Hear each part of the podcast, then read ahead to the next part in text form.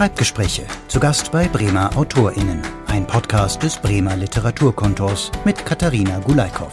Wir sitzen in der Küche und ich begrüße heute beziehungsweise heiße mich selber herzlich willkommen bei Anna Irmgard-Jäger. Ich lese auf meinem Zettel Autorin, Performerin, Schauspielerin, Tanz- und Theaterpädagogin, Preisträgerin und ich hörte letztens einen Podcast und da ging es auch um die Vorstellung.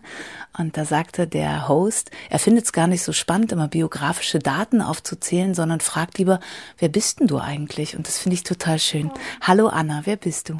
Hallo und ebenfalls herzlich willkommen in meiner Küche. Ich bin Anna. Anna Irmgard Jäger ist der offizielle Name. Um ganz korrekt zu sein, Anna Irmgard Theresia Jäger. Und dadurch, dass ich jetzt das große Glück hatte, ein Buch zu veröffentlichen, musste ich das Irmgard dazu nehmen, weil Anna Jäger ist jetzt erstmal auch ein äh, nicht so seltener Name. Und Anna werde ich gerufen. In Griechenland heiße ich auch gerne Anula oder Anaki. Und ja, ich bin 35 Jahre alt. Äh, die Titel, die du gerade vorgelesen hast, das sind die Dinge, äh, wofür ich studiert habe und gearbeitet habe und täglich arbeite. Und das stimmt so, das kann ich unterstreichen.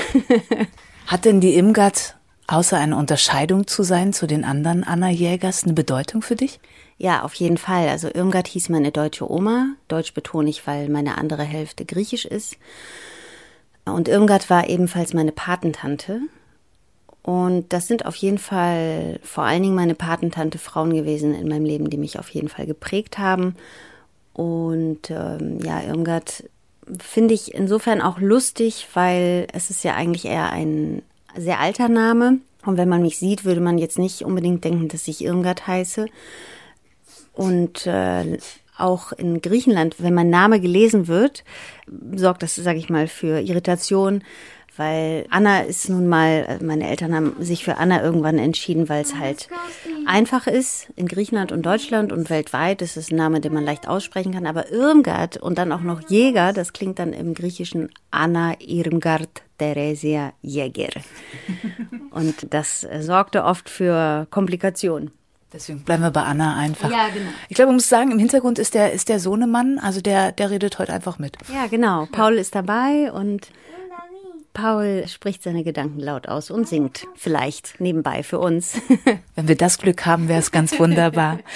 Du hast schon gesagt, du bist zwischen Griechenland und Bremen. Mama Griechin, Papa Deutscher, geboren in Bremen. Was bedeutet Bremen als Ort für dich? Ist das so eine Verankerung? Ist das wichtig für dich? Mm, ja, Bremen ist wichtig geworden, sage ich mal. Ich muss mal kurz überlegen. Mhm. Mir fällt nämlich gerade ein, dass äh, ich äh, vorgestern hat mich jemand gefragt in Griechenland. Ich komme nämlich gerade aus Athen. Ich war da im Urlaub eine Woche. Und dort hat mich jemand gefragt, ob ich stolz bin, eine Griechin zu sein. Und das Gleiche habe ich mich dann auch gefragt, bin ich, also bin ich stolz darauf, eine Griechin zu sein? Bin ich stolz darauf, Deutsch zu sein, Bremerin zu sein? Was bedeutet das eigentlich? Und mir kam dann halt der Gedanke, mm, dass ich darauf eigentlich gar nicht stolz sein kann, weil es ein Zufall ist, äh, sowohl mit Bremen als auch in Griechenland. Das hätte jeder andere Ort in Deutschland, in, auf der ganzen Welt sein können. Insofern konnte ich nur auf die Frage antworten. Mit Stolz wäre nicht die richtige Wortwahl, sage ich mal, aber ich bin schon froh, dass Bremen mein Zufallsort ist, äh, in dem ich geboren worden bin und auch teilweise groß geworden bin. Froh bin ich auch über Athen Dennoch kann ich da ähm, nicht so frei leben, wie ich es hier in Bremen tue. Und somit genieße ich halt dieses Privileg, eine Wahl zu haben und somit auch eine Wahlheimat zu haben. Und insofern ist Bremen meine Wahlheimat. Und hiermit auch dein literarischer Standort. Sonst würden wir beide gerade nicht miteinander sprechen. Ich habe ja schon angerissen, was du alles mal gelernt oder auch schon mal gemacht hast. Das ist sehr viel. Wir wollen ja heute nicht über deine ganze Biografie sprechen, sondern über deine Schreibtätigkeit. Wie sehr wichtig sind denn die anderen Dinge, die du alle in deinem Leben gemacht hast, der künstlerische Input und man könnte auch noch dazu führen, du hast mal Bewegungstherapeutin gelernt in, in Griechenland, du machst sehr viel. Hat das alles auch auf dein Schreiben einen Einfluss? Ja, definitiv. Also du sagtest gerade Bewegungstherapie, Physiotherapie, das war damals mit 17, 18 eher so ein ähm, ja, ich hatte keine andere Wahl sozusagen. Das gab es nun mal damals im Fachabi. Bin dann aber mit 21 nach Deutschland gezogen, um eben was Künstlerisches zu machen. Ich würde sagen, dass die künstlerische Arbeit auf jeden Fall mir, also mich überleben lässt, sowohl innerlich und im besten Falle auch finanziell, wenn es dann klappt. Und es ist alles wichtig und alles beeinflusst mein, mein Schreiben, weil ich halt sehr direkt schreibe, sehr alltäglich schreibe und die Kapitel, die Schreibart, glaube ich, eine sehr direkte ist und wirklich unmittelbar vom Alltag, von den Momenten lebt. Und es ging ja auch schon früh los. Ich las über dich im Grundschulalter. Mhm. Hatte ich das Schreiben schon das erste Mal gepackt. Über was hast du da geschrieben? Ich habe mit acht Jahren Deutsch gelernt und mich haben erstmal Bibliotheken und Büchereien immer sehr fasziniert. Das war immer ein Ort, wo ich mich sehr wohl gefühlt habe. Ich mochte es, dass es bunt ist, dass die Sachen durcheinander waren. Es war meistens warm und es hat gut gerochen. Ich habe oft die Bücher geöffnet und dran gerochen. Das war immer ganz wichtig für mich. Wie riecht ein Buch? Und als ich nach Deutschland kam, sind wir damals ins Bremer Viertel Hörn gezogen und dort war eine Buchhandlung, die Albatros Buchhandlung. Und da bin ich sehr oft reingegangen und ähm, habe dann irgendwann mein eigenes Heft gekauft und wollte auch so ein Buch schreiben. Und da ging es um eine Taube, die ein Virus hatte. Also da war ich acht Jahre alt und ich habe quasi ähm, Deutsch äh, schreiben gelernt, Deutsch sprechen gelernt und habe gleichzeitig Fantasie, Eindrücke und Ideen aufgeschrieben. Dass es das Schreiben als Ausdruck war, das ist eher, ja, wie soll ich sagen, das ist einfach passiert. Äh, es hätte auch was anderes sein können. Aber es war eben das Schreiben. Warten kurz. Mhm, ja. Du hast die Albatros-Buchhandlung angesprochen. Die scheint ja Nachdruck äh, bei dir zu hinterlassen zu haben. Du hast auch deine Buchpremiere, wir wollen natürlich auf deinen Debütroman noch zu sprechen kommen, dort vorgestellt. Also ist das sowas wie ein wichtiger Inspirationsort für dich oder wolltest du einfach was zurückgeben? Beides. Es ist Inspiration gewesen und zurückgeben wollte ich insofern meinem damaligen kleinen Mädchen, meiner achtjährigen Anna, was zurückgeben, weil ich bin damals, als ich nach Deutschland kam, auf jeden Fall mit vielen Ängsten konfrontiert gewesen und Deutsch war ein Monstrum für mich und es war alles fremd und obwohl mein Papa Deutsch war, war ich halt ganz anders sozialisiert und es war so ein bisschen, komm, ich bring dich dahin zurück und es ist alles in Ordnung. Es ist alles okay. Du hast Deutsch gelernt, du hast deine Geschichten geschrieben und ja, vielleicht, wie du sagst, doch ein Stück weit äh, auch der Buchhandlung vielleicht was zurückgegeben als, als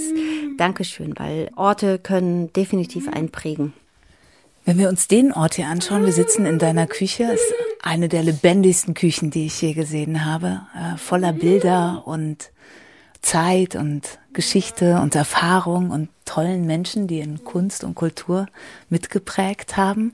Ist das auch ein Ort, wo du schreibst? Hat der eine Bedeutung für dich? Dieser Ort auf jeden Fall. Ich habe einen kleinen Laptop und den mache ich mir auf. Hier steht ein Tisch und eine Bank und wenn ich freie Momente hatte und habe, ich schreibe ja nach wie vor, dann ist diese Küche auf jeden Fall erstmal ein Ort, in dem ich zur Ruhe komme und hier habe ich ganz viele Kapitel geschrieben, auf jeden Fall. Andere Menschen finden Ruhe in der Ordnung, im Minimalismus. Mich beunruhigen solche Orte, die äh, frei sind von Erinnerung. Und hier habe ich eher das Gefühl, ich bin in Sicherheit. Und äh, das ist natürlich ein Modus, aus dem ich sehr gut schreiben kann ich will die ganze Zeit auf die Art und Weise, wie du zum Schreiben gekommen bist und so, aber das schreit die ganze Zeit danach, dass wir über deinen Roman sprechen müssen, weil alles, was du sagst, findet sich ja in dem auch wieder. Deswegen fangen wir an, über ihn zu sprechen und den Rest machen wir danach. Ganz normale Tage. Im Februar ist er erschienen, ganz frisch auf dem Markt. Er liegt auch vor dir. Voller Stolz. Es war ein hartes Stück, ne? Du hast vier Jahre dran gearbeitet. Ja, stolz bin ich schon. Also es kann ich, kann ich auf jeden Fall sein. Ich hätte auch nie gedacht, dass ich so, ich glaube, man nennt es Durchhaltevermögen, dass ich so ein Durchhaltevermögen habe. Ich habe anderthalb, zwei Jahre dran geschrieben, intensivst und habe die äh, Corona-Zeit dafür genutzt, also den Lockdown. Und äh, anschließend zwei Jahre nach einem Verlag gesucht und äh, habe sehr viele sehr viele Erfahrungen gemacht innerhalb dessen, habe sehr viele Verlage angesprochen, angeschrieben, Literaturagenturen angeschrieben. Das ist hart, oder?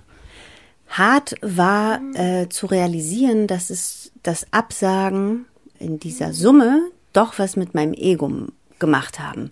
Das war wirklich ein Learning, weil ich habe gedacht, ja, alles gut, alle anschreiben, einfach viel kontakten, viel vernetzen und das wird schon.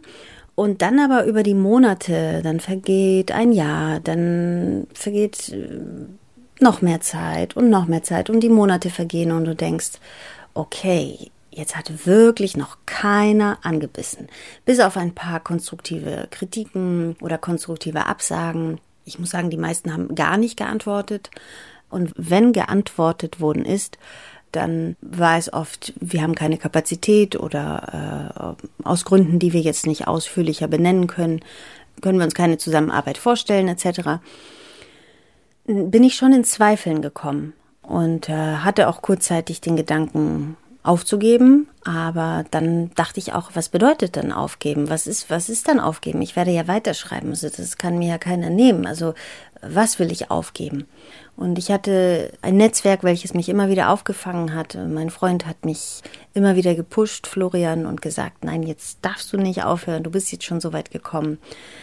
Viele Freundinnen und Menschen, die ich während meiner Reise, bis dieses Buch quasi geboren worden ist äh, oder auf den Markt gekommen ist, besser gesagt, die immer wieder gesagt haben, bleib dran, es lohnt sich und auch im Austausch mit anderen AutorInnen, die gesagt haben, das ist völlig normal. Kann auch sein, dass du zehn Jahre suchst. Und dann dachte ich, okay, bleib doch einfach mal. Ich habe eigentlich nichts zu verlieren, außer die Zeit. Und das ist viel Zeit, das muss ich echt sagen, die darauf geht, ja, eben Adressen zu finden, zu formulieren. Du musst ja auch jede Mail nochmal dein Anschreiben ändern, die Dateien hinzufügen, alles nochmal überprüfen. Dich natürlich auch mit den, äh, ja, mit dem jeweiligen Verlag kurz auseinandersetzen. Wofür stehen die? die Agenturen, passt das überhaupt und so weiter. Und das ist wirklich, das nimmt sehr viel Zeit in Anspruch. Du hast gesagt, das ist natürlich was, was am Ego kratzt, ne? Und wenn man über dein Buch liest und auch reinliest, dann ist ja ein Teil von dir da drin. Also es hat ja autobiografische Züge mit drin. Also ist es auch sowas wie eine persönliche Beleidigung, wenn jemand deine Geschichte nicht hören will, oder ist das zu weit gegriffen? Die Frage wird mir oft gestellt oder wurde mir oft gestellt. Mhm während dieser Reise, das habe ich tatsächlich ganz gut trennen können. Und ich glaube, das hat einfach was damit zu tun, dass das Geschriebene auf dem Papier war. Also dass das quasi wie ein Paket war, wie ein mhm. Werk, welches ich auch teilweise von mir ja runtergeschrieben habe und auch mhm. zum Teil ja abgespalten habe von mir. Vielleicht ist abgespalten nicht das richtige Wort, aber man kann es in die Hand nehmen. Und meine Würde aber, die kann mir, glaube ich, so schnell nicht jemand nehmen. Und das hat auch geholfen, dass ich ein Pseudonym habe oder eine, eine aus einer Figur herausgeschrieben habe. Von daher war das, was deine Frage anbelangt, nicht so verletzend. Ich habe mir irgendwo ein Zitat notiert. Ja. Genau, zum Schreiben, eigentlich das, was du gerade gesagt hast, dass das so ein befreiender Akt ist. Mhm. Also Sachen niederzuschreiben, Dinge, die du erlebt hast, auf eine andere Ebene zu bringen und aus der Distanz zu betrachten. Hast du es deshalb geschrieben, um Sachen wegzuschreiben? Um ehrlich zu sein, weiß ich nicht, warum ich es geschrieben habe. Ich muss dir wirklich sagen, die Motivation kannte ich nicht. Ich bin generell vom Typ her eher so gepolt, dass ich Dinge erst mache, was die Kunst angeht, muss ich dazu betonen, erst mache und dann mich frage, warum ich das mache. Und so war es auch beim Schreiben. Es war einfach ein Drang da, es war ein Bedürfnis da zu schreiben. Und die Teile, die ich dann äh, formuliert habe und runtergeschrieben habe, die habe ich mir dann angeschaut und geschaut, was ist das eigentlich? Und wo kann die Reise hingehen? So ist das passiert. Wenn man thematisch reinschaut, geht es ja auch ganz, ganz viel um Verarbeitung, um eine harte Kindheit, um Konflikt mit den Eltern, um Sucht, um verrückte Eltern, um es leicht auszudrücken. Wie hat dir das geholfen? Geholfen hat mir diese innerliche Reise und tiefe Recherche, weil ich auch die Chance dadurch hatte, meine Familie zu verstehen. Und ich glaube, wenn man Dingen auf den Grund geht und sie versteht, warum Menschen so agiert haben, wie sie agiert haben, in dem Fall meine Eltern, dann kann ich Dinge besser begreifen Und wenn ich sie begreifen kann, dann kann ich im besten Falle auch verzeihen. Und erst wenn ich verziehen habe, dann kann ich auch wieder Frieden mit meiner Vergangenheit schließen und somit auch ein lebenswertes Leben leben. Und das hat insofern geholfen, dass ich durch das Schreiben und durch die Figuren ähm, das Leben aus den Augen der anderen kurz angucken konnte und letztendlich realisiert habe, dass ich glaube, dass meine Eltern trotzdem, trotz der Krankheiten, trotz der Sucht, trotzdem immer ihr Bestes für den Moment getan haben. Und dafür bin ich ihnen trotzdem zutiefst dankbar. Und das ist etwas, das beim Schreiben geheilt ist tatsächlich. Also ist Schreiben Therapie für dich? Mm, das Schreiben vielleicht an sich nicht, aber das Lesen danach, ja. Das Schreiben ist eher wie so ein, wie so ein Drang, wie so ein, ich kann das, ich kann das, ich finde gerade nicht die passenden Worte dafür. Wenn ich es lese, dann realisiere ich erst, was passiert ist. Und dann, ja, vielleicht kann man, vielleicht kann man das auch einfach so formulieren. Vielleicht ist Schreiben ein therapeutischer Akt auch. Aber ich lege auch Wert darauf, es nicht nur äh, in Tagebuchform zu belassen, sondern schon zu schauen, dass ich dem Ganzen dann eine Dramaturgie gebe, Anfang und Ende, eine Pointe und es quasi nicht nur in diesem therapeutischen Sinne zu betrachten. Das mache ich bei meiner Therapeutin. Was ist schöner, schreiben oder lesen? Oh, beides. Was ist schöner, schreiben oder lesen? Schreiben äh, kostet mehr Kraft. Und lesen kann auch hart sein. Ich erinnere mich an den Roman von Tove Detlefsen, Abhängigkeit. Das war hart und gleichzeitig aber auch wunderschön. Das ist wirklich eines meiner Lieblingsbücher und insofern hat beides seine Schönheit. In deinem Buch, in der Geschichte wird ja auch deutlich, dass es auch ganz viel nicht nur um die verrückten Eltern geht, sondern auch ganz viel um so Lebensrealität von Kindern und auch um Armut, was mhm. durchaus ja auch ein Thema ist, was ja unwahrscheinlich viel mit einem macht. Also mhm. ich glaube, jeder, der das als Kind erlebt hat, bewertet zu werden die ganze Zeit von reicheren Kindern, der weiß, wovon die Rede ist. Auch ein Thema, was im Literaturmagazin in diesem Monat Thema ist, ist Klasse. Also es geht ja schon in die Richtung, mhm. unterschiedliche Klassen auch sichtbar zu machen. Ich denke mal nicht, dass das dein expliziter Anspruch war, mhm. aber glaubst du trotzdem, du kannst da was von Lebensrealität mit reingeben? Definitiv. Mir fällt eine Passage ein aus meinem Buch, wo mein Bruder und ich uns auf dem Balkon befinden und in einer, damals war, hießen die Wohnung Sozialamtwohnung. Das war für Menschen, die damals Sozialhilfe bekommen haben, heutiges Hartz IV oder Bürgergeld. Und für uns war das aber immer unser Zuhause. Und äh, wir haben damals Menschen geärgert vom Balkon aus und gerne, was weiß ich, Radiergummis runtergeworfen oder Münzen, so dass die Menschen gedacht haben, irgendwie, sie hätten Geld verloren, also so ein Pfennig oder irgendwie sowas.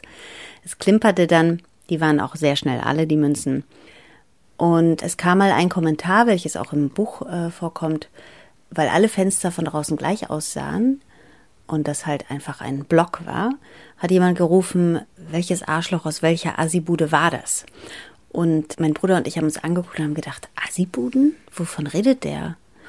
Das sind keine Asibuden, das ist unser Zuhause. Also das war unsere Perspektive damals und, und auch im Buch habe ich mich dann gefragt als Kind, was ist besser, von der Asibude auf eine Villa zu schauen oder von der Villa auf die Asibude? Das ist etwas, was mich dann sehr beschäftigt hat. Hast du eine Antwort gefunden? Ja, ich habe eine Antwort gefunden, aber eher auf anderen Ebenen des Lebens, nicht auf Armut, weil ich glaube, das ist nicht nur eine Sache der Perspektive. Also es gibt ja reelle Armut, von der man bedroht sein kann und eine andere Art von Armut kann aber auch gefährlich sein. Welche meinst du, welche Armut? Naja, zum Beispiel Armut von Gefühlen kann auch verletzend sein, jetzt in Bezug auf meine Geschichte natürlich. Ne? Ich will das gar nicht verallgemeinern. Armut von Empathie kann sehr bedrohlich sein und birgt natürlich Gefahren für ein Kind. Ich habe das Gefühl gehabt, wenn ich mir deine Profile angeschaut habe im Internet oder gesehen habe, was über veröffentlicht wurde über dich, dass du eine unwahrscheinliche Freude daran hast, dein Buch und deine Texte oder auch, wenn du auf anderen künstlerischen Ebenen unterwegs bist, nach draußen zu bringen. Was berührt dich dabei am meisten? Die Reaktion der Leute oder was du vielleicht anregen kannst? Ich habe tatsächlich große Freude daran. Ähm ich habe tatsächlich große Freude daran, nach draußen, also Werbung für mein Buch zu machen, Videos zu gestalten, Formate zu finden, wie zum Beispiel ich schreibe, du liest auf Instagram und habe trotzdem immer so eine kleine innere kritische Stimme, die von ganz früher kommt, aus irgendeiner moralischen Instanz, die sagt, du bist zu viel, das ist zu viel, sei nicht so extrovertiert, behalt auch was für dich. Und dann habe ich mich mal mit dieser inneren kritischen Stimme, unterhalten und dachte so, ja, mag sein. Gleichzeitig bin ich aber auch freischaffende Künstlerin und das ist auch ein Stück weit mein Job. Und eben Social Media als Werkzeug zu nutzen. Weil ich finde es großartig, um es zu verkürzen. Ich finde es total großartig. Auch ich schreibe, du liest es, ist super, weil du verbindest ja auch Menschen da miteinander. Was kannst du daraus aber dann wieder für dein Schreiben ziehen? Mm, das weiß ich noch nicht. Aber ist das ein Ansatz? Das kann sein. Äh, du fragst mich das gerade und ich bin erstaunt, weil ich habe mir noch nie äh, darüber Gedanken gemacht. Du meinst quasi dass ich über diese, dieses Format zum Beispiel. Ja, oder es entsteht ja immer was. Ich meine, letztendlich lässt du ja Teile deines Buches, deiner Texte wieder, wieder lesen und gibst denen ja damit eine Interpretation mhm. und führst verschiedene KünstlerInnen zusammen. Mhm. Also es war nur mein Gedanke, als ich es gesehen habe, weil ich A, die Vielfalt so schön fand, die Freude, das hat eine krasse Energie, total schön. Und dann denke ich so, okay, ihr hört ja nie auf zu schreiben. Also du hast ja irgendwas bestimmt wieder, was, was als Plan da ist. Und ob all die Dinge, die um einen herum passieren, mhm. so wie du deine Umgebung aufnimmst und so, mhm. ob die dann wieder was machen für diesen Prozess. Ich bin ein bisschen umständlich heute, aber ich glaube, du verstehst mich, was ich meine. Jetzt äh, habe ich auch verstanden, was du meinst. Ja, sicherlich hat das Einfluss darauf mhm. und inspiriert dann wiederum, sich hinzusetzen und zu tippen. Auf jeden Fall. Was hast du vor? Was für eine Autorin äh, wirst du sein weiterhin? Auf jeden Fall eine, die gerne auch die Schattenseiten anguckt, meine Schattenseiten und äh, glaube, den Mut hat, sich äh, ihren Gefühlen und Gedanken zu stellen. Ich habe auf jeden Fall ein Anliegen, Menschen zusammenzubringen und freue mich immer, wenn ich das Feedback bekomme, dass das Buch äh, was mit einem gemacht hat, dass es berührt hat. Und eine junge Frau hat mir neulich geschrieben auf Instagram, dass sie sehr froh ist, dass sie dieses Buch gelesen hat und ganz viel über sich selbst erfahren hat und jetzt tatsächlich äh, eine Therapie anfängt, weil sie realisiert hat, dass gewisse Dinge in ihrem Leben nicht ganz so normal sind, wie sie dachte und sie großes Interesse daran hat, diese Dinge anzuschauen. Und das ist total befreiend für mich und berührend, weil ähm, ich damit quasi nachhaltig auch tatsächlich etwas ein Stück weit für die Gesellschaft tun konnte. Also hat sich all die Arbeit gelohnt. Ich würde gern in deinen Arbeitsprozess noch mal reinschauen. Also ich habe schon verstanden, du sitzt mehrere Stunden hier an diesem Tisch und während all deiner anderen Jobs, wie schaffst du da die Lücken fürs Schreiben? Also ist es ganz gezielt. Heute mache ich mal drei Stunden was. Kannst du dir das vornehmen oder passiert das einfach? Es ist sehr unterschiedlich. Mal nehme ich es mir vor und weiß, den Abend von sieben bis zehn kann ich schreiben. Es kann sein, dass ich dann aber bis in die Nacht hineinschreibe. Manchmal nehme ich es mir vor und ich schaffe es dann doch nicht. Und manchmal kommt aber so eine Welle auch in der Straßenbahn. Also mein allererstes Kapitel ist in der Straßenbahn tatsächlich entstanden. In der Wie? Straßenbahn. Es kam einfach. Es kam mir eine Geschichte und ich muss dazu erwähnen, ich liebe es, in der Straßenbahn und im Zug zu schreiben. Ich wünschte, ich hätte eine Bahncard 100 und könnte einfach durch ganz Deutschland fahren, weil ich auch einfach unheimlich gerne Zug fahre. Und so schnell wie der Zug rast, so rasen auch meine Gedanken. Und Jetzt das Regio-Ticket 49, das hilft dir, oder? ja, gerne, gerne äh, mit ein bisschen mehr Komfort. Was war deine Frage jetzt nochmal? Aber ich bleibe erstmal bei den Zügen, das finde ich viel spannender. Also du bist eine Zugschreibende, würde ja. ich also. Und wie? Mit was? Also Papier und Stift? Und wie hältst du deine Gedanken fest? Oft ist es so, wenn mir abrupt etwas kommt, dann mache ich mir kleine Notizen auf meinem Telefon, weil ich kann nicht lange auf meinem Telefon schreiben. Also ich habe noch nie ein ganzes Kapitel auf meinem Telefon geschrieben. Ich mache mir da Notizen und wenn ich dann zu Hause bin, dann tippe ich das runter. Und dann kann ich auch, das sind dann quasi die kleinen Anker, die ich mir auf dem Telefon gesetzt habe, die kann ich dann umsetzen. Aber ich habe gerade gelogen, das allererste Kapitel, das habe ich tatsächlich komplett runtergeschrieben. Das ist aber auch sehr kurz, das sind nur zwei Seiten. Genau. Das ist auch das erste und vorerst letzte Kapitel, was ich komplett runtergeschrieben habe, weil ich kann mich ganz schwer entfalten, auf dem Smartphone zu schreiben mit meinen zwei Daumen. Ich brauche schon meine ganzen Finger. Ist auch wirklich sehr klein, ja, würde ich auch schwierig finden. Wenn du einen Text geschrieben hast, ist er dann da? Oder wie lange feilst du dann rum? Und du hast ja vorhin auch schon mal angedeutet, man hat ja also du als Künstlerin immer wieder dieses Hinterfragen, bin ich da richtig oder nicht. Mhm. Ist das mit deinen Texten auch so oder kannst du die sofort lieben? Ich bin nicht so die Perfektionistin und so gehe ich, glaube ich, auch mit meinen Texten um. Insofern, dass ich sie runterschreibe, dann lese und denke, ah, oh, nee, vielleicht ist das nicht so gut. Ich schlafe auf jeden Fall eine Nacht drüber. Es ist nicht so, dass ich dann sage, okay, fertig, da gucke ich nie wieder drauf.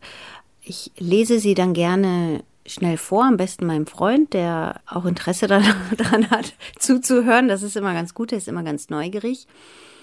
Und im Austausch und während des Vorlesens, das ist für mich ein ganz wichtiger Akt des, des Vorlesens, da ist für mich das Schreiben dann auch zu Ende, wenn ich es vorgelesen habe. Und anhand der Resonanz und aber auch meiner Resonanz, ich, ich höre dann quasi das Geschriebene und dann, da spätestens da merke ich, okay, das fühlt sich richtig an oder oh, da könnte, da steckt vielleicht noch Arbeit drin. Das funktioniert dann, ne? Ja, ich kann es mir vorstellen, ne? mhm. ne? Haut es mhm. hin oder nicht? Ja. Lass uns noch mal vorausblicken. Jetzt ist der Debütroman da. Ich glaube, das macht ganz viel mit einem, wenn man mhm. was Greifbares da hat und ist aus dem Druck gekommen. Wie viele sollen am Ende da liegen von dir? Hast du da so Zielvorgaben? Nein, ich habe kein Ziel. Ich weiß nur, dass ich äh, gerade das Schreiben Teil meines Lebens ist auf jeden Fall und dass ich auch ein Kinderbuch geschrieben habe, welches dieses Jahr noch veröffentlicht werden soll. Das ist ein Kinderbuch, wo es um Autismus geht. Und ja, während ich hier so bin und sitze, äh, verstecken sich natürlich noch ganz viele andere Kapitel in meinem Rechner und die werden wahrscheinlich dann auch irgendwann wieder sich formen und zu einem neuen Buch werden. Aber für dieses Jahr ist erstmal in Anführungsstrichen nur ein Kinderbuch geplant oder nur ein Kinderbuch geplant. Und dann schauen wir weiter. Bevor wir gleich zum Ende kommen, muss ich eins noch, was ich las, äh, nochmal aufgreifen. In den Besprechungen deines Buches, beziehungsweise im PR-Text stand drin, in klarer wie poetischer, emotionaler wie analytischer Sprache erzählt Anna Irmgard Jäger über Erika, also deine Protagonistin im Buch. Ist es eine bewusste Überlegung, welche Sprache verwendest du in deinen Büchern? Oder schreibst du halt einfach so? Also ich frage mich das immer, ne? Mhm. Weil für mich liest sich das sehr klar. Es ist nah an meiner auditiven Sprache dran. Es ist klar, es ist verständlich, es ist bildhaft. Ähm, ist das so klar, so schreibt man halt? Oder weißt du, wie, wie hast du das bewusst überlegt? Am Anfang habe ich es bewusst überlegt und dachte, als ich anfing zu schreiben, weitaus bevor ich für dieses Buch geschrieben habe oder dieses Buch geschrieben habe, habe ich mir alte Texte angeguckt, die ich mal verfasst habe mit äh, 27, 28. Und da steckt so viel Bemühung drinne, Gutes, Tolles, Gehobenes, klasse Deutsch zu sprechen. Das klingt dann so komisch, oder? Ja, aber ich dachte, nur so kann man ein Buch schreiben. Nur so ist Deutsch richtig, nur so gehöre ich dazu.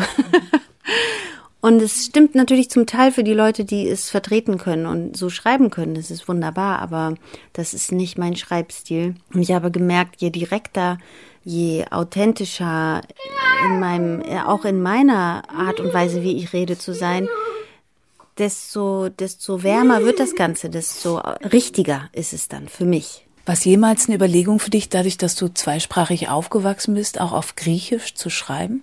Ich denke, wenn ich mich jetzt, ich lebe ja jetzt nun seit zwölf Jahren wieder in Deutschland, wenn ich für einen längeren Zeitraum in Griechenland wieder wäre, dann würde ich auch wieder im Alltag Griechisch denken, was jetzt nicht der Fall ist. Und vielleicht wäre das dann eine Überlegung, ähm, auf Griechisch zu schreiben. Aber wie gesagt, die letzten Jahre bin ich nun hier und denke halt auf Deutsch, somit schreibe ich auch auf Deutsch. Dann gucken wir mal, was passiert. Da kommt wahrscheinlich noch einiges. Als nächstes dein Kinderbuch. Darfst du verraten, wann es kommt? Wahrscheinlich im Herbst 2023 und ich kann ja auch schon mal den Titel verraten. Du darfst nämlich alles mit. Was sieht Paul?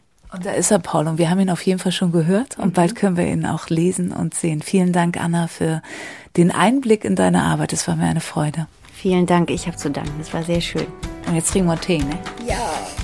Schreibgespräche. Zu Gast bei Bremer AutorInnen. Ein Podcast des Bremer Literaturkontors. Mehr Folgen gibt es auf literaturkontor-bremen.de.